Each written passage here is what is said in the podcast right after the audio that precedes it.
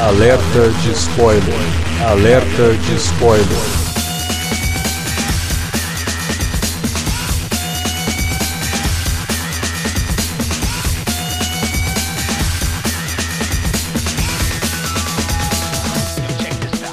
Olá, amigos! Eu sou Alexandre e esse é o Alerta de Spoiler. No programa de hoje vamos comentar Millennium, a garota na teia de aranha, novo filme da franquia que adapta a famosa trilogia Millennium, né, escrita pelo Stieg Larsson, que depois ganhou outros dois livros de outro autor e que agora é um desses dois livros que ganhou adaptação, né? A Sony resolveu pular dois filmes da trilogia original e partiu direto para um reboot meio continuação. A gente fala sobre o que, que é, na verdade, esse filme quando a gente for comentar ele. Mas primeiro vamos aqui introduzir quem comenta A Garota na Teia de Aranha com a gente, que é o Davi Garcia, que adorou o filme. Opa, adorei, nossa. Meu Deus, cara. Olha, eu vou começar dizendo, já comecei um alerta de spoiler, né? Eu vou começar dizendo que eu adoraria, quando começou, o filme terminou, eu queria fazer o que o Michael Blomqvist faz no final. Que é simplesmente apagar tudo que ele tinha produzido sobre aquela história e. Esquece, esquece que existiu. Cara, que tragédia. Que tragédia de filme. Pois é, eu fiquei muito decepcionado, mas vamos lá falar desse filme logo depois da vinhetinha. A gente já volta. Você curte os podcasts do Cine Alerta e quer ajudar a gente a manter esse conteúdo no ar? É muito fácil. www.padrim.com.br barra Cinealerta. Entre lá, dê uma olhada nos planos que temos à disposição e nos ajude. Como um dos nossos colaboradores, você ainda pode participar de hangouts, de sorteios mensais e de um grupo secreto no Facebook, onde você pode dar críticas, sugestões de pauta e muito mais. www padrim.com.br barra cinealerta. Entra lá, é rapidinho e você pode ajudar a manter o Cine Alerta no ar com esse conteúdo que você gosta. Fique agora com o podcast.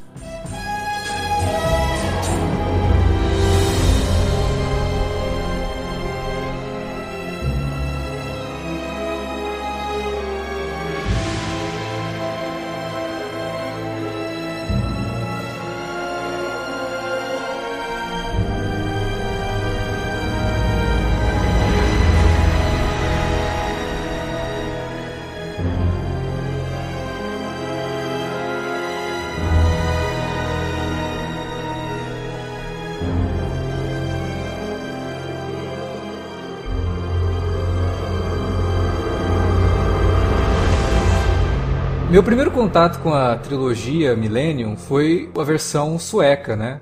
O, livro é sueco e na Suécia foi feito a trilogia com a Noomi Rapace, né, no papel da Lisbeth Salander. E cara, eu, eu confesso que gostei muito do primeiro filme. Os outros dois eu achei assim meio caídos. Tem algumas coisas no andamento da história que eu não gosto muito. Eu acho que começa a entrar por uns lados que né, não não condizem muito com o que o primeiro, com a primeira história mostra. Mas de qualquer forma, eu acho uma trilogia bastante eficiente, com bastante suspense, aquele envolvimento de uma típica história policial. E fiquei muito contente também quando na época época foi anunciado que o David Fincher faria a versão norte-americana. É, lembro que na época muita gente falando, ah, mas não precisa fazer um filme americano, os suecos já são muito bons, mas porra, gente, é o David Fincher, né? Dá a chance pro cara. E realmente, o filme de 2011, que tem a Rooney Mara como a Elizabeth Salander e Daniel Craig no papel do Michael, Michael Blomqvist, é, é um filme que eu adoro, eu acho até melhor do que os filmes suecos. E isso muita gente discorda, eu sei, mas eu acho ele muito mais cinema do que os filmes suecos, por conta da mão do David Fincher, que acaba tornando a obra uma coisa bem própria dele, né? Você percebe ali momentos típicos do David Fincher, como a câmera sempre em movimento, não em movimento tremido, né? Igual o pessoal adora fazer aquela câmera nervosa, oh, né? Não, mas ele faz aquela câmera que é parada, só que está tá em movimento constante pelo cenário, né?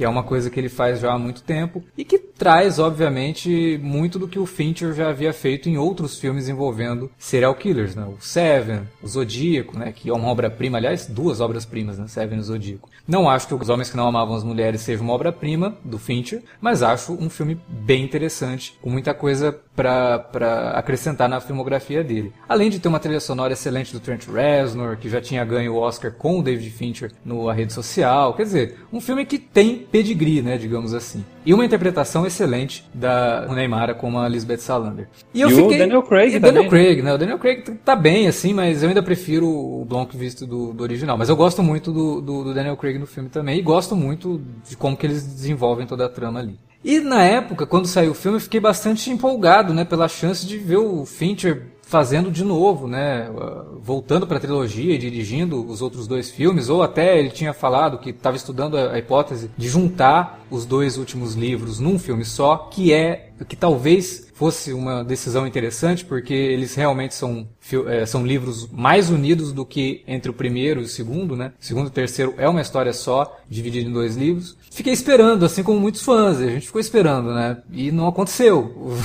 O filme ficou no limbo da Sony. O David Fincher, a Rooney Mara e o Daniel Craig tinham coisas melhores para fazer e foram fazer. E nada, né? Enfim, a Sony há dois anos anunciou que daria continuidade à franquia, mas de uma forma a não levar, fazer ir para o cinema apenas quem assistiu o filme original, é, mas também qualquer pessoa que estivesse disposta a assistir um filme ali de suspense, um filme policial, enfim e adaptou um livro que não é do Stieg Larsson, né? É um livro que foi escrito pelo David Lagerkrantz, que deu continuidade na história depois que o Stieg Larsson morreu. E já começou mal, né? Muitos fãs torceram o nariz porque nenhum dos dois livros do, do são bem vistos, nem pelos fãs, nem pela crítica. São livros assim que já não, né, não dizem muita coisa, mas vamos lá, quem sabe uma adaptação para o cinema, o negócio consiga ser melhorado, né? Porque você, se tivesse, por exemplo, um David Fincher no projeto, a gente confia que o cara poderia transformar algo medíocre em algo minimamente interessante. E aí anunciaram o Fede Álvares para fazer o, o, filme, né? Um diretor que a gente já conhece aí do remake do Evil Dead, daquele o Homem, Homem nas Sombras, né? O Homem na Escuridão. Homem nas, Homem nas, Homem nas Trevas, Homem nas Trevas, que é um, um, baita de um filme de suspense também, de 2016. Mas, pô, peraí, né? Não tem o David Fincher, mas pelo menos estão chamando um cara que entende do gênero. Colocaram a Claire Foy para fazer a Lisbeth Salander, né, substituindo a Rooney Mara. O Daniel Craig também não retorna, né? Quem faz o papel do Michael Blomqvist agora é o Sverre Gudnason. Espero ter falado o nome dele certo, mas também se não falei, pouco importa, porque esse cara é uma porta. Aliás, eu acho que portas eh, tem mais carisma do que ele. E o filme em si, que estreou na última semana, eu, eu ficava assim, os primeiros 20 minutos do filme até vão bem, porque o Fed Álvares mostra que ele está tentando imprimir um, uma narrativa própria, um visual que lembra muito o visual do filme do Fincher, mas ainda assim algo que consiga soar novo, né? E que consiga exatamente trazer pessoas novas para esse, esse meio, um público novo para esse filme, talvez dar continuidade à franquia. Isso não vai acontecer, porque esse filme, ele espanta todo mundo, né? Ele espanta quem é fã, porque o filme é ruim. Ele espanta quem é fã do filme do Finch, porque o filme é ruim. E ele espanta quem está começando agora, porque além do filme ser ruim, ele leva em conta algumas coisas que o Fincher faz no original e ao mesmo tempo ignora coisas que são ditas no filme do Fincher e que inclusive que se você utilizar os filmes suecos como continuidade, também não dá para entender.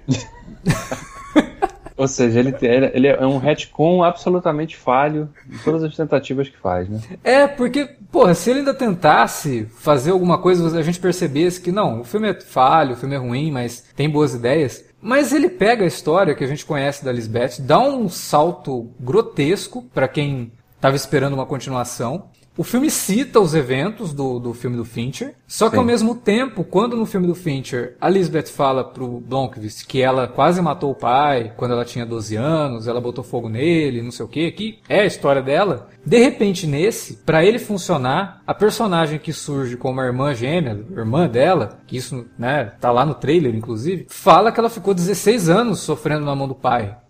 Aí, é, o, próprio, o próprio filme começa já com isso, com a Lisbeth garota fugindo ela de casa. Ela foge de casa. Não fez nada com o pai. Ela não fez nada com o pai. Então eu fiquei assim, pô, mas peraí. Ele tá citando o relacionamento da Lisbeth com o Michael que a gente viu no, no filme do Fincher, mas ao mesmo tempo tá ignorando coisas que ela disse. Quer dizer, não funciona nem como reboot, nem como continuação, porque para funcionar como reboot você precisaria ter pelo menos um desenvolvimento pro espectador que não conhece nada da história da personagem, é. entender quando eles começam a falar do pai dela no filme. Que de repente. E ela não podia ter nenhuma relação com o próprio Michael Bloom. Ah, sim, é. Né? Já começa daí. Mas, por exemplo, vai, é um reboot, mas eles já se conhecem. Ok. Mas de repente ele já sabe quem é o pai dela, ele conhece coisas do pai dela, e você fala, tá, mas espera aí, gente, e eu que não li o livro, como é que eu vou entender isso? Porque é ele tipo leva de... em conta que, cara, você tem que ter. E mesmo lendo o livro também, o filme faz várias. É, é faz várias concessões Sim. e várias adaptações, assim, né? Ele, ele faz realmente um retcon para algumas coisas e que ou não fazem sentido ou diminuem o que era o, o que a gente sabia originalmente, né? Sim. Que era muito mais interessante para os personagens envolvidos. Ele tenta muita coisa ao mesmo tempo e não consegue fazer nada. Tá? Ele, ele, começa, ele não sabe se ele quer ser um filme de ação, se ele quer ser um thriller de, de espionagem, assim, um, um drama hacker, se ele quer desenvolver um drama familiar, né? Porque ele tem várias subtramas de drama familiar e todas elas vão, vão ruindo assim com, com o decorrer do filme. A, a Lisbeth, ela perde um pouco da, da, da, complexidade da personagem, porque nesse filme parece que ela é só uma vigilante mesmo. Ela não tem realmente. O... Tudo bem, o filme abre com ela indo lá pegar um, um mega empresário lá que tinha acabado de ser inocentado na justiça depois de ter batido em duas prostitutas e o cara tinha acabado de estapear a própria esposa dentro de casa, né? Uhum. Ele disse que né, é um cara que fica nervoso, não sei o que, ele não, não controla quando a mulher contraria ele, nossa, coisa, né? Aí ela vai, a, a, gente vê a Lisbeth lá, né, fazendo isso. E a gente, pô, então agora ela é só uma justiceira. Esse é até um momento que, para te confessar, eu gostei do filme. Mesmo Sim. que reduza um pouco a personagem, eu acho que é um momento interessante para ela, né? De que é fruto de abuso, ter esse. esse Exato. Né? A gente hum. sabe, a gente sabe desse histórico dela, né? Ela tem. É. É, até na, na, trilogia sueca eles exploram muito isso. No primeiro filme do Fincher também, algumas boas sequências disso, né? Porque ela sofre muita violência no próprio filme, né? Sim. Aqui não, aqui ela é só mesmo uma justiceira, né? É, e a e... gente fica pensando em que momento de transição, né? Ela deixou de ser aquela personagem que ela era no filme anterior para se tornar essa justiceira daqui. Né? E como é. que ela montou o nome dela, porque o, o, a imprensa divulga. O, o Blomqvist fez uma matéria sobre ela, né? O que, o que expôs ela, de certa forma, e aí a imprensa agora fica divulgando ela como essa justiceira mesmo. Olha, Lisbeth Salander atacou, não sei o que e tal. É. Mas ninguém sabe onde ela tá, né? Ela, ela atua ali na, Estocolmo, né? Onde ela, onde ela vive, mas ninguém sabe onde ela tá. Né? É, porque ela se mistura bem, afinal de contas, ela quase não. É, é super. É ela é super discreta, discreta né? né? O visual é. dela é bem discreto, ela se mistura bem em Estocolmo.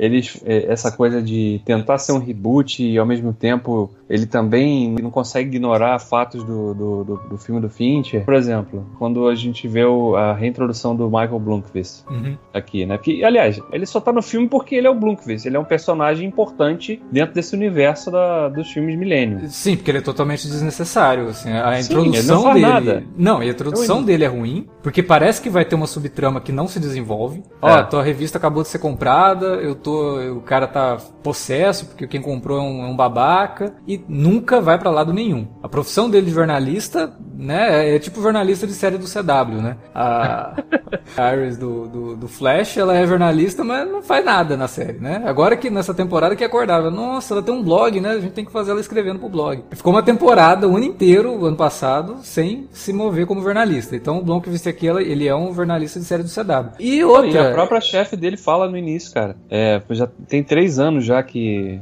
eu tô esperando você voltar a escrever. Caralho, o cara tava três anos só ia pro escritório, ficava lá.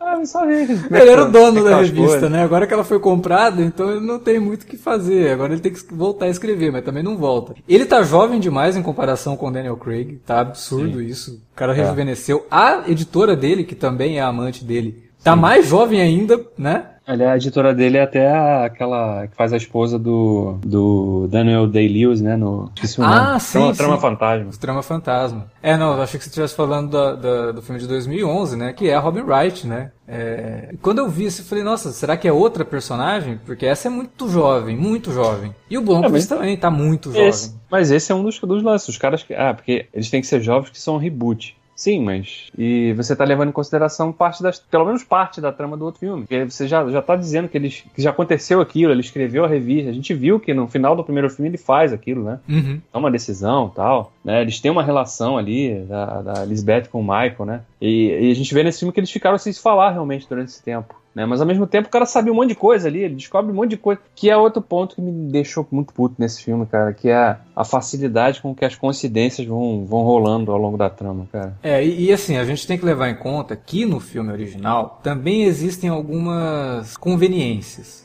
Mas essas conveniências, elas são muito diminuídas por conta da forma, tanto como o filme do Fincher, como o filme original, e aí também o livro, vão colocando pistas ao longo da trama que depois fica tudo muito bem encaixadinho. Então, quando o personagem descobre algo, não é do nada. Já existia uma pista plantada ali atrás que ele só estava seguindo essa pista. E é uma investigação que demora. Você vê, o filme do Fincher tem 2 horas e 40. É. O, o, original tem 2 horas e meia e existe a versão estendida que tem 3 horas, né? Então, é, é, dado tempo para você fazer uma investigação, para os eventos se desenrolarem, para que você entenda o que está acontecendo. Nesse filme, não. Nesse filme chega num ponto que, porra, precisamos logo desvendar o que, que é essa organização.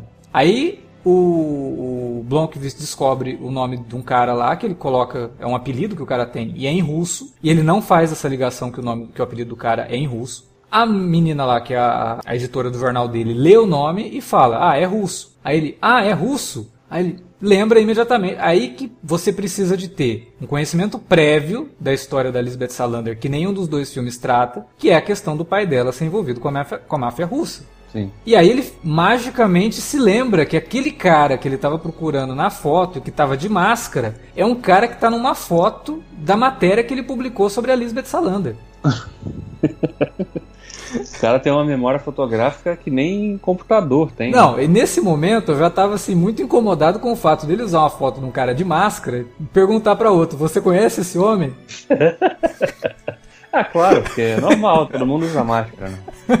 Em Estocolmo o pessoal sai de máscara na rua. Você só conhece as pessoas de máscara. Sem máscara você não sabe nem que é seu pai. Então, assim, aquilo já estava me deixando, porque isso daí foi uma coisa que, inclusive, eu já vi em outros filmes e começou a aparecer muito depois que um filme lá do. Uma dessas continuações feitas pra, pra direto para vídeo do Soldado Universal. Uhum. Que é um já que traz o Van Damme de volta e tal. E tem uma cena dessa, né? O personagem procurando um cara de máscara. Mas no do Soldado Universal é pior ainda, porque o cara tá com uma máscara de esqui, que é aquela que cobre totalmente o teu rosto, né? Uma máscara preta. O cara pega, mostra a foto, você conhece esse homem? Ô, como assim, filho? É, é. tudo bem. Acho é. que a tradução devia estar errada, cara. O cara deve ter perguntado: onde você sabe onde eu consigo comprar uma máscara dessa? Aí o cara traduziu como: você conhece essa pessoa? então, eu comecei a ver isso em alguns filmes, e aqui acontece também. É, então ele depende dessas coincidências e dessas conveniências como, por exemplo, a Elizabeth está num apartamento e aí daí pra frente o filme desanda totalmente nesse sentido. É, ela tá lá, os caras explodem o apartamento dela, ela consegue se salvar dentro de uma banheira. Mas aí. Que não, que não sofre nenhum dano, né? Uma explosão dentro de casa não. e a banheira ficou intacta. É, aí a gente tem que abrir a exceção e levar em conta a suspensão de descrença, porque se o Indiana Jones consegue escapar de uma explosão nuclear dentro ah, de uma ah, geladeira. Sim. É, não, aí também. Escapar de uma explosão ali dentro de uma banheira, beleza. Não, acho legal que assim, é, o lance da explosão, o que me incomoda naquela sequência ali, que é realmente, eu concordo com você, a partir do ponto que o filme realmente vai numa ladeira abaixo terrível. E isso é com o quê? Com 20 e poucos minutos. Né? É, então é. Você, já, você já tem noção aí de que é pouco, pouco, pouco tempo para aproveitar um filme que você começa a se empolgar com ele, antes de começar a se irritar. É, você vê de longe a explosão. Cara, foi uma explosão gigantesca que ativa Porra, até todos os, os, alarmes é. dos carros que estão do outro lado da Bahia, que eles estão num, numa. Porra, uma, uma explosão cais, né? daquela, né? no mínimo, tinha, sei lá, desabou o prédio. ah, não. Só quebrou as vidraças lá dentro. Não. Aí ela não morre cozida dentro da banheira, né? Porque o calor da explosão deveria ferver a Lisbeth dentro da banheira, mas ok. Não contente com isso, né? O roteirista ainda vai lá e coloca que todos os computadores que estavam no quarto dela, do, do, do apartamento, estão intactos, inclusive as telas.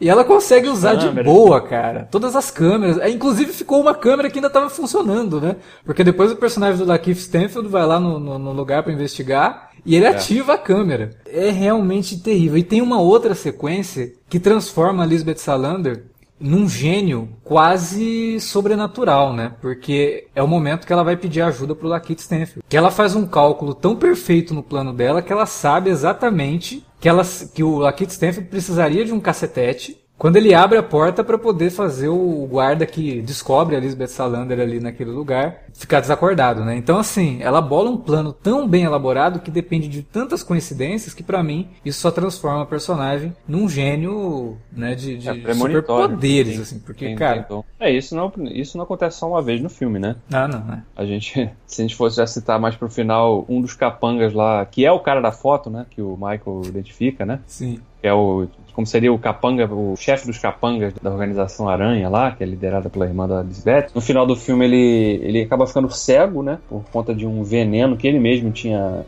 desenvolvido. E aí ele sai caminhando pela floresta. No exato ponto em que ele atravessa a avenida, passa o carro da irmã da Elizabeth só- e bate no atropela o cara, perde o controle do carro e ela capota e vai proporcionar a chance da Elizabeth alcançar a mulher, né? Com a maleta que tinha os códigos lá do, do programa nuclear, lá que, que controlaria as armas nucleares, né? É, levando em conta que esse capanga estava com uma fratura exposta na perna, cego, né? Andando pela neve, né? Andando pela neve, ele conseguiu alcançar um carro que não é um carro qualquer. Não, mas foi tudo calculado, cara. Ela, ela já sabia que o cara ia fazer um veneno, que o, o garotinho ia injetar esse veneno no cara, que É, esse cara ia atravessar uma floresta de neve e ia, ia chegar na pista no exato momento que o carro estivesse passando. É, cara, é, é desastroso. É, um- é uma sequência de eventos que chega a ser desastrosa. Porque ela, eu acho que É ela, ofensivo, é cara. ofensivo. Ela, ela tenta fazer referência ao final do filme original. Que o personagem do Stellan Skarsgård, né? Uhum. Ele tá também no carro, ela sai a- a- em busca dele, ele bate o carro explode o carro. Mas aí, porra, né? O cara tava machucado, é, ele perde o controle, tem neve, aquela coisa toda. Beleza, é uma coisa que é, você consegue encarar que aquilo poderia acontecer. No caso aqui, é uma sequência de eventos. É como aqueles mega elaborados projetos, assim, que tipo, o cara para acender um palito de fósforo, ele coloca uma bolinha numa, numa, num escorregador, aí a bolinha vai descendo, ativa um- uma peça de, de xadrez que bate num- numa peça de dominó, que bate num, num action figure, que cai na água, que faz levantar um negócio. É isso aí. É basicamente isso. O filme todo, a personagem vai, vai passando por momentos que envolvem esse tipo de estrutura. E que, cara, sinceramente, na segunda vez que isso acontece, você já não consegue mais levar a sério o negócio. E quando o final do filme depende disso, aí é, complicado, né? É bem, bem puxado, cara. Fora o, a subtrama que tem do programador da NSA lá que fez esse programa, né? Que é o que, que move toda, que é o MacGuffin, digamos assim, né? Da, da trama. Sim. Porque. É o a- elemento de filme de espionagem, né, cara? Eu não tava esperando isso nesse filme, assim, porque é muito borne tudo aquilo. Sim. Né? Você vê aqui lá a subtrama do que é o cara que é o programador, que tá, por algum motivo, ele tá com o filho dele lá na Europa, né? Ele, ele levou o filho, né? Você acha que, sei lá, o cara, o filho, ele não tem mãe, a mãe morreu, se separou e tal. Não, ele só tava com o filho lá. O filho, é, ele, ele é introduzido como se fosse uma criança autista, né? Sim, ele tá o menino sempre não é, olhando assim não é autista. nada, né? É. Ele, não, ele fica sempre olhando pro nada. Sim. Aí depois ele. Não, não, ele é um gênio da matemática. Foi ele que criou o código aí do troço aí para fazer a palavra-chave, que é desbloquear o, o acesso ao, ao programa que controla todas as armas nucleares do mundo. Então, o que eu acho, eu não, nem acho isso bizarro. Acho que o menino ele pode realmente ser um gênio da matemática, ele Não, pode não, ter não, criado. não, mas. Não, eu também acho que não tem problema. O problema é ele ser isso tudo, Aham. E quando o pai dele já foi assassinado, o celular toca com. e aparece escrito pai. Aí ele atende e fala, pai? Ah, não, Porra! não, Você, isso. Você viu seu pai sendo assassinado, você sabe que ele morreu. Se tá tocando e tá escrito pai, não é o seu pai, seu jumento. Aí ele vai dar a localização dele, né? Ele atende. Ah, cara. Não, isso daí realmente é terrível. Mas antes disso tem uma outra coisa que é péssima. Por quê? Bom. Os, a organização Aranha, né? Tava atrás de quem? É, do, do, pai, né? Do pai. Eles matam o cara e pegam o menino. Como que eles sabem que o menino é a chave?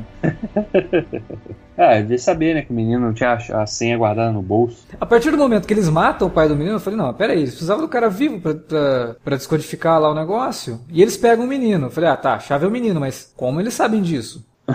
Porque o cara, que é o programador, ele faz essas burradas ao longo do filme, mas ele não é tão estúpido a ponto de ter deixado ali em alguma anotação que o filho dele é a chave pro negócio. Sim. Né? Eu acho que ele só leva o menino para a Europa porque ele estava tentando fazer algo que poderiam utilizar o menino, caso ele estivesse nos Estados Unidos, como é, moeda de troca. Né? Sequestra Sim. o menino e aí você. Eu imagino que seja para isso. Ó, tá comigo, tá mais seguro. Até aí, beleza. O problema é, como que a organização sabia que o moleque era a chave. E, e, matar o pai era assim tranquilo de boa né? o filme não te dá essa resposta e não é daqueles casos que ah sem essa resposta a gente fica pensando em como. Não porque nenhuma resposta que a gente pensar faz sentido para isso.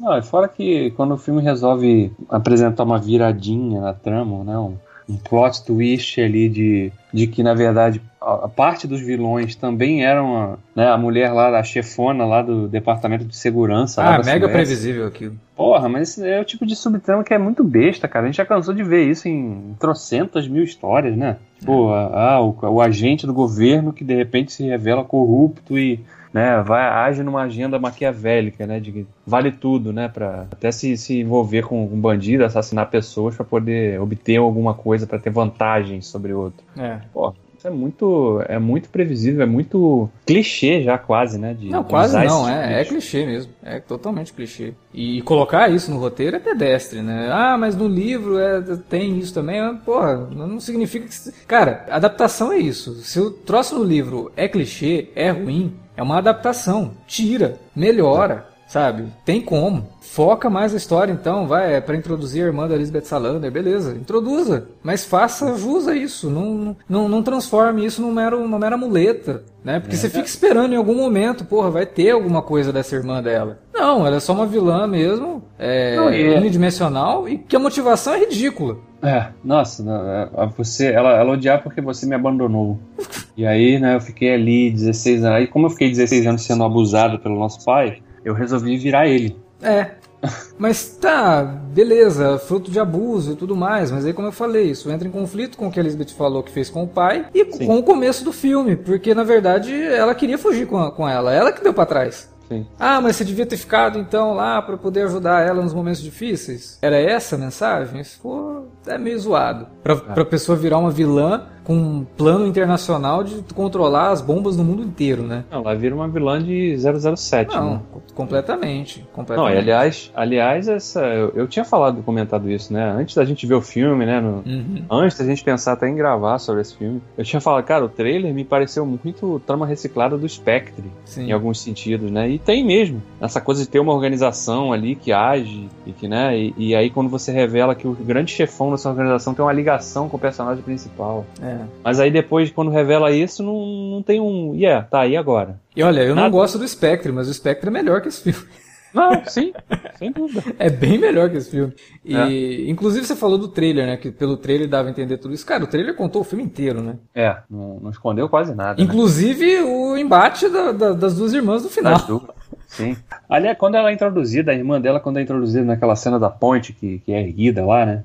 É, em segundos, é. né? Aquela ponte que sobe em segundos, que não dá tempo de ninguém pular pro outro lado. Não, é assim, é, é, é uma coisa milagrosa, né? Porque o, carro é metralhado quando a Lisbeth tá fugindo com o garoto, né? Sim. O carro é metralhado, aí fica atravessado de lado e o carro morre. É. Aí não pega de jeito nenhum. Aí ela sai do carro, larga o garoto pra trás lá, né? Foda-se, pode meter bala no carro aí com essa criança dentro. Sim, foi exatamente, sai... isso, foi exatamente isso que eu falei no cinema. Eu falei, porra, isso, foda-se a criança, né? Tá todo mundo tirando no carro, ela deixa o moleque lá dentro. Não, não, e primeiro, primeiro ela mete o moleque lá dentro com o morto dentro do carro, né? Que ela não tirou, ela só jogou fora um cara, né? O outro ficou lá passeando, né?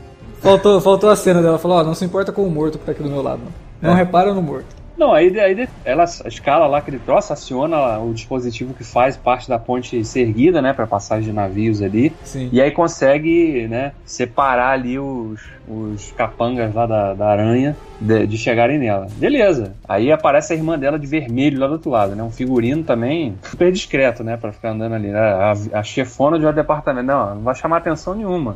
É, isso é, isso, isso é pra criar toda aquela coisa visual dela. É, a sim, irmã é toda de preto, é, o vermelho, vermelho. É, o vermelho é a cor da, né, da, da ameaça, né? Da é. morte. É, tudo bem. Mas é beleza, aí acontece essa introdução. É maniqueísta tá pra cacete, né? A gente tem Sim. que. Não tô, é, não tô é coisa preguiçosa, né? É, é, coisa preguiçosa pra poder. Pra o cara olhar e falar assim: ah, aquela ali é vilã então, porque ela tá de vermelho. É... Aí a ponte é erguida, aí a Lisbeth entra no carro, aí o carro funciona de novo, cara. Então não precisava ter parado aquela porra. Era só ter forçado a chave mais um pouco o carro ia pegar. Ah, cara, assim. E é isso o tempo todo, cara. Você que tá ouvindo aí, você que de repente tá, ah, tá ouvindo o podcast, mas não foi ver o filme. Você tá tomando muito spoiler, mas saiba, cara, é... o filme é tudo isso. É. Tudo isso de ruim, né? Quero dizer. Porque é a quantidade de buraco de roteiro, de incongruência, de inconsistência, de coincidência, de conveniência, tá tudo isso, é tudo isso, cara, no, no roteiro desse filme. É impressionante, é impressionante, assim, é, tem, pode ser usado como uma aula de anti-cinema. É mais um desses filmes que pode, deveria ser usado. Olha, o que não fazer quando você for dirigir um filme. aula 101, vamos lá. Aí pega uma sequência desse filme aí e fala, ó, não faça isso se o seu filme, se você não quiser que seu filme seja medíocre.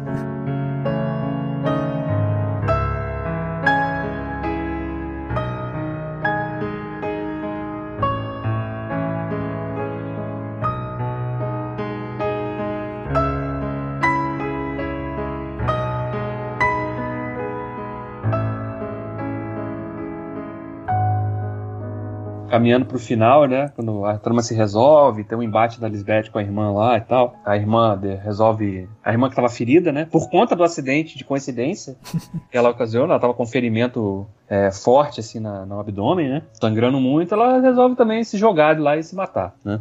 Beleza. Aí resolveu a trama, não sei o que, voltou tudo. A gente vê o Michael lá de volta, né? Vou escrever agora. E tá lá escrevendo a garota na teia de aranha, né? Aí ele escreve tudo, né? Aparentemente ele já tava com o texto todo pronto, né? Sim. Aí ele olha pra tela. Ah, apagar essa porra, tá muito ruim. O cara deleta o texto todo, deleta Sim. tudo. É, aí aquilo, não sei, cara. É porque o Fed Alvarez ele foi também roteirista do filme, né? Ele colaborou com o roteiro, né? É. Porque senão eu ficaria, eu ficaria até achando que. É uma é mensagem diretor... subliminar, né? O diretor falando, Exatamente. eu queria ter apagado isso da minha carreira. Exatamente, cara. Porque, porra, era, era, muito o que eu queria fazer. Eu queria ter desvisto esse filme quando os créditos começaram a rolar. Então, um mas assim, levando em conta toda a situação que o filme foi feito, eu acho que o Fed Alvarez, por mais que o nome dele seja acreditado como roteirista, ele não passa de um diretor de aluguel aqui. É, né? É, até porque ele é um cara novo ainda, né? Ele, ele não tem, assim, currículo, embora tenha feito bons filmes antes, né? Poucos Sim. bons filmes, mas é pouco, né? Sim. Ainda não tem, assim, uma, né, uma, uma, carreira vasta e tal, para realmente ter um cacife de chegar num estúdio grande e ter controle total e absoluto sobre o filme, né? Aliás, vale lembrar que esse final do jornalista pagando o texto que ele acabou de escrever sobre o protagonista também a gente já viu em outros filmes, né? Principalmente no filme do Demolidor do Ben Affleck. Ah. então, assim, até o troço aí já é também é, reciclado. clichê, reciclado. Agora, cara, eu fiquei muito desapontado com tudo isso. Fiquei desapontado com a trilha sonora, porque, porra, a trilha sonora do é. original é. do Trent Reznor é sensacional. É uma colaboração dele com o Atticus Ross e com a própria esposa dele, que é a Mary Queen. Cara, tem umas músicas ótimas. Eu tava revendo o filme antes de, de assistir o novo. Falei, puta, que trilha, né? Porque ela te coloca dentro do filme, ela é envolvente. A trilha desse é mega genérica. Genérica, né? trilha de filme de suspense do Super Cine, cara. É, é bem. Esse filme, em muitas, em muitas coisas, ele tem cara de filme para TV. Não parece ser um filme que teve um orçamento de 43 milhões de dólares. Ele parece aqueles filmes que a gente via nos anos 90, que eram continuações de filmes que até fizeram certo sucesso, mas não o suficiente para ganhar uma continuação para cinema, e que acabavam uhum. ganhando continuação para vídeo. Ele uhum. parece muito isso, assim, porque tem cenas que ele parece tentar puxar do original, mesmo, meio que reciclar mesmo algum, uhum. alguns momentos do original. E tem um elenco que, porra, cara, Claire Foy é uma boa atriz. Ela é uma. É, esse, isso é indiscutível, ela é uma boa atriz. E ela até faz um bom trabalho, ela se esforça, mas perto da Numi Rapace e da, da, da hum. Mara, é. é. muito. Ela fica muito empalidecida. É. Né? E não é porque ela está interpretando uma sueca, ela está pálida porque o papel não ajuda, o roteiro não ajuda. Como eu falei, o Blomqvist é ridículo. Ele tá no filme porque tem que estar, tá, porque não faz sentido nenhum. Ali. O encontro dele com ela é horroroso. Porque, aliás, não o encontro, né? A cena é até bacana dele conversando com ela no, no, no elevador. No elevador. Ele é até bem feito. Eu digo o encontro, do, a motivação, do, né? Pra eles uhum. se encontrarem é muito mal colocada. Eu até achei que o filme fosse tentar fazer o que o Fincher faz, né? Porque no original você tem as, as tramas paralelas, né? Você acompanha o Blomqvist e acompanha a, a Lisbeth. E aí, com uma hora e meia de filme, que os dois se encontram.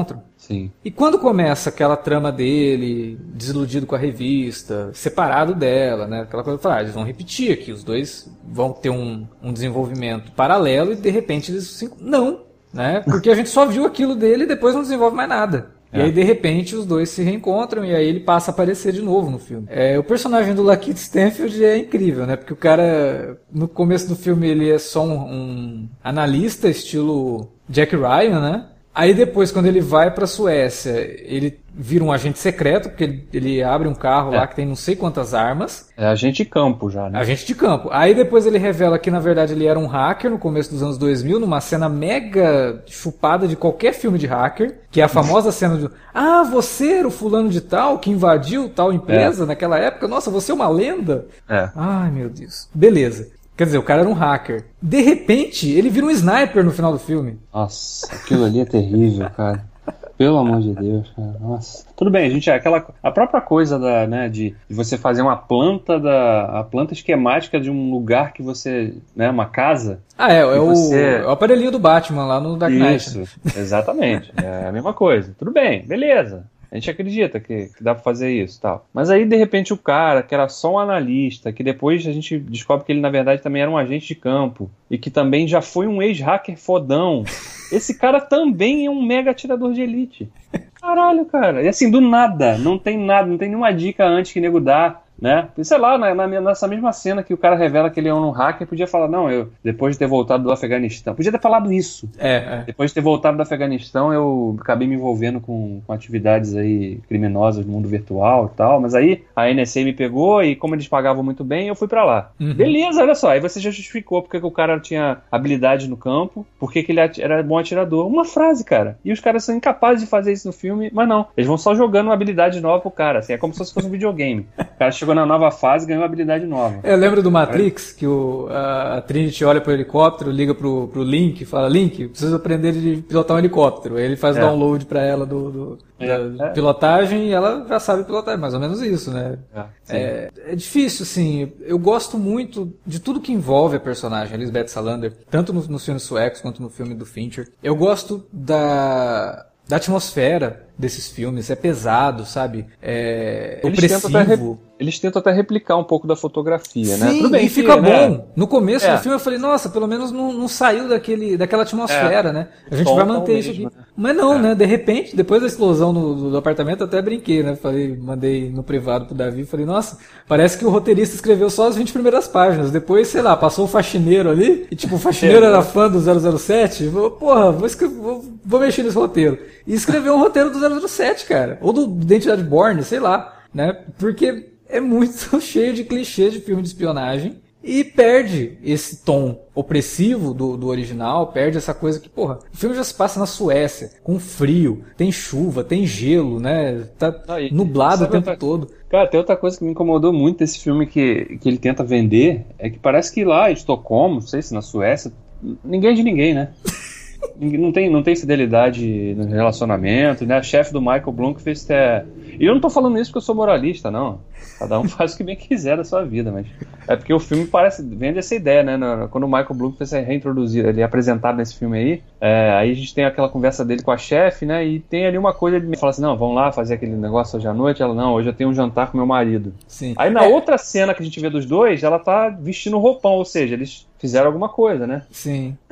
É, não, isso daí dele ter o caso com a chefe, com a, com a editora do, da, da, revista e ela ser casada, já tinha sido falado no, no, no filme do Fincher, isso é explorado sim, na trama. Sim, sim, Só que, para mim, o que é bizarro, que reforça isso que você falou, que parece que ninguém é de ninguém, é que eles se envolvem e nitidamente eles trocam olhares ali na frente de todo mundo dentro da revista, né? Então, tipo, uhum. na revista todo mundo sabe que os dois estão juntos.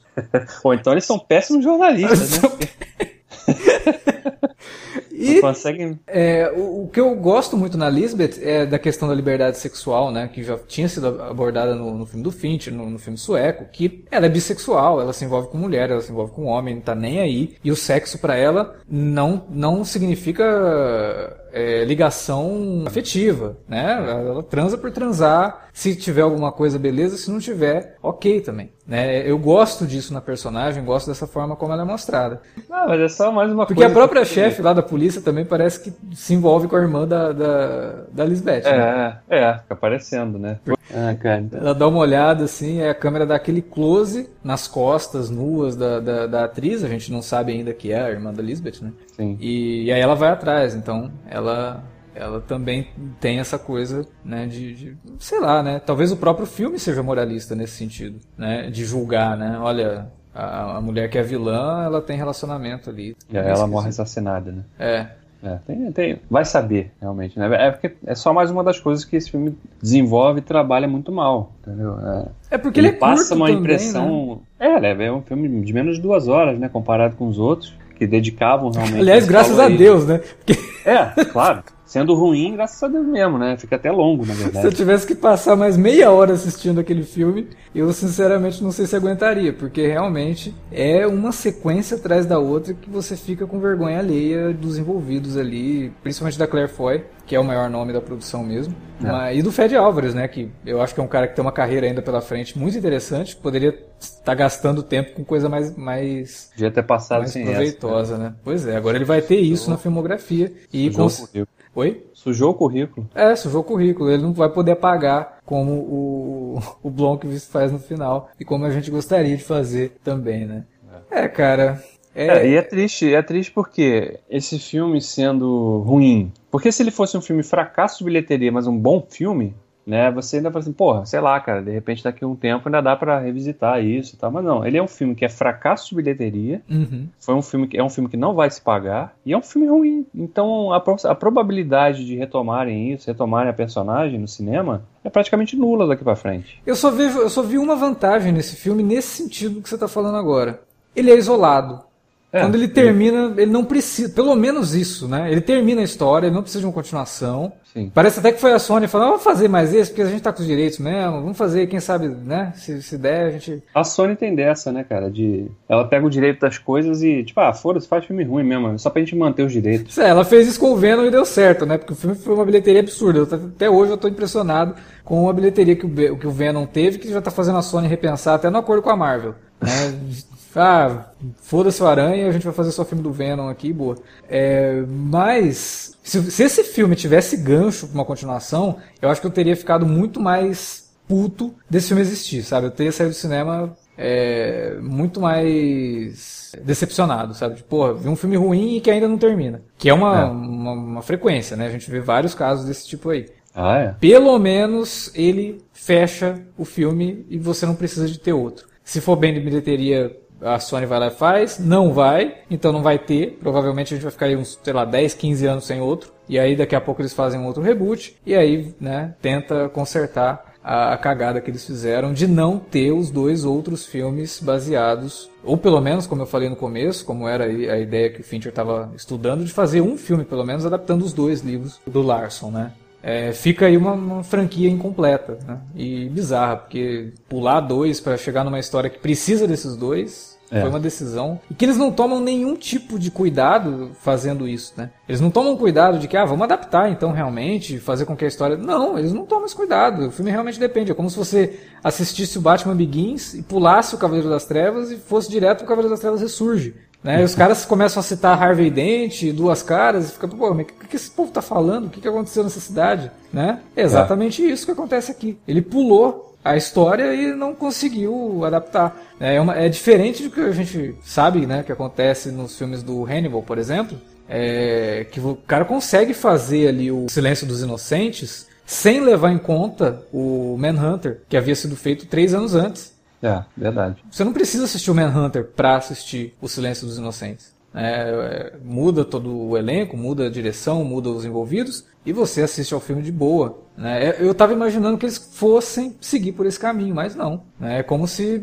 realmente é, você pula a história e, e fica acreditando que o filme é tão popular, a história é tão popular que todo mundo que vai assistir já conhece mesmo. Então nem precisa contar de novo. É, tem isso, cara. É complicado, né? Porque fica realmente uma obra incompleta. Você não pode levar em conta que o teu público conhece certas coisas. O filme ele tem que se bastar sozinho. Se ele se basta por ter um final, ele não se basta por depender do anterior, né? E aí já... É, E toda vez que você fala de, ah, que acontece, né? Filme é adaptação de livro, né? Ah, mas é porque você não leu o livro, por isso que você não entendeu. Gente, não, não, não nem isso se aplica aqui, porque realmente o, o roteiro é ruim, é, é mal adaptado, né? Ele é mal estruturado, né? Todo o desenvolvimento de trama é trôpego e as conclusões que, que a que ela chega são, são ruins, são pedestres, são simplórias, né? É, é, aquela coisa, né?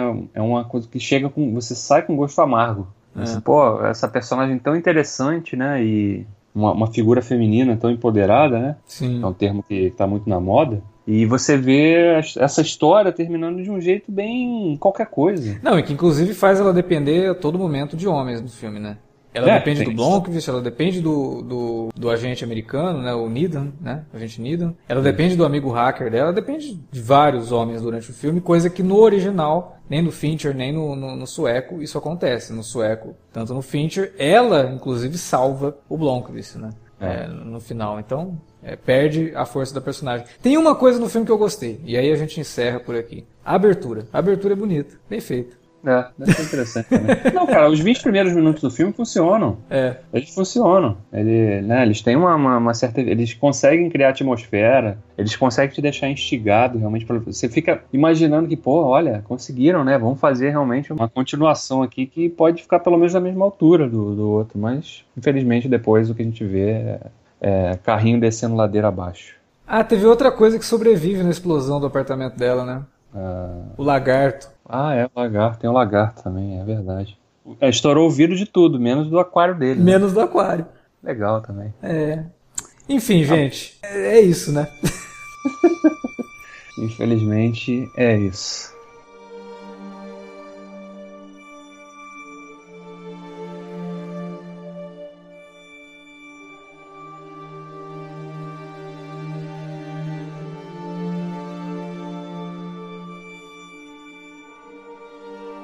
Bom, era isso que a gente tinha para falar sobre Millennium, a garota na teia de aranha. Que morte horrível a franquia teve no cinema. Agora a gente deixa para você aí que assistiu ao filme comentar. Fala pra gente o que vocês acharam desse desfecho, que eu vou encarar como desfecho mesmo da franquia. Aí na área de comentários ou no e-mail alertavermelho@cinealerta.com.br. Estamos também nas redes sociais, facebook.com/cinealerta ou arroba cinealerta no Twitter. Fala com a gente por lá dá seus pitacos, suas sugestões, a gente está sempre aberto a eles. Outra coisa, recadinho legal, estamos no Spotify. Agora, se você procurar lá Cine Alerta, separado, né? Cine Alerta no Spotify, você vai encontrar todos os nossos podcasts disponíveis para escutar, sem precisar baixar. Você pode ouvir onde você estiver aí, no seu celular, no seu tablet e onde mais, qualquer outro dispositivo que aceite o Spotify. É isso. A gente se vê daqui uma semana com mais um alerta de spoiler. Agora, putz, cara, já tá saindo crítica desse filme, o pessoal não tá gostando, eu tô começando a ficar preocupado de três alertas de spoiler da gente falando mal de filme. Eu não gosto quando isso acontece, porque fica parecendo que a gente é chato. Mas vamos esperar, vamos assistir, e aí a gente comenta semana que vem o Animais Fantásticos, os crimes de Grindelwald. É isso. Até a próxima. Valeu!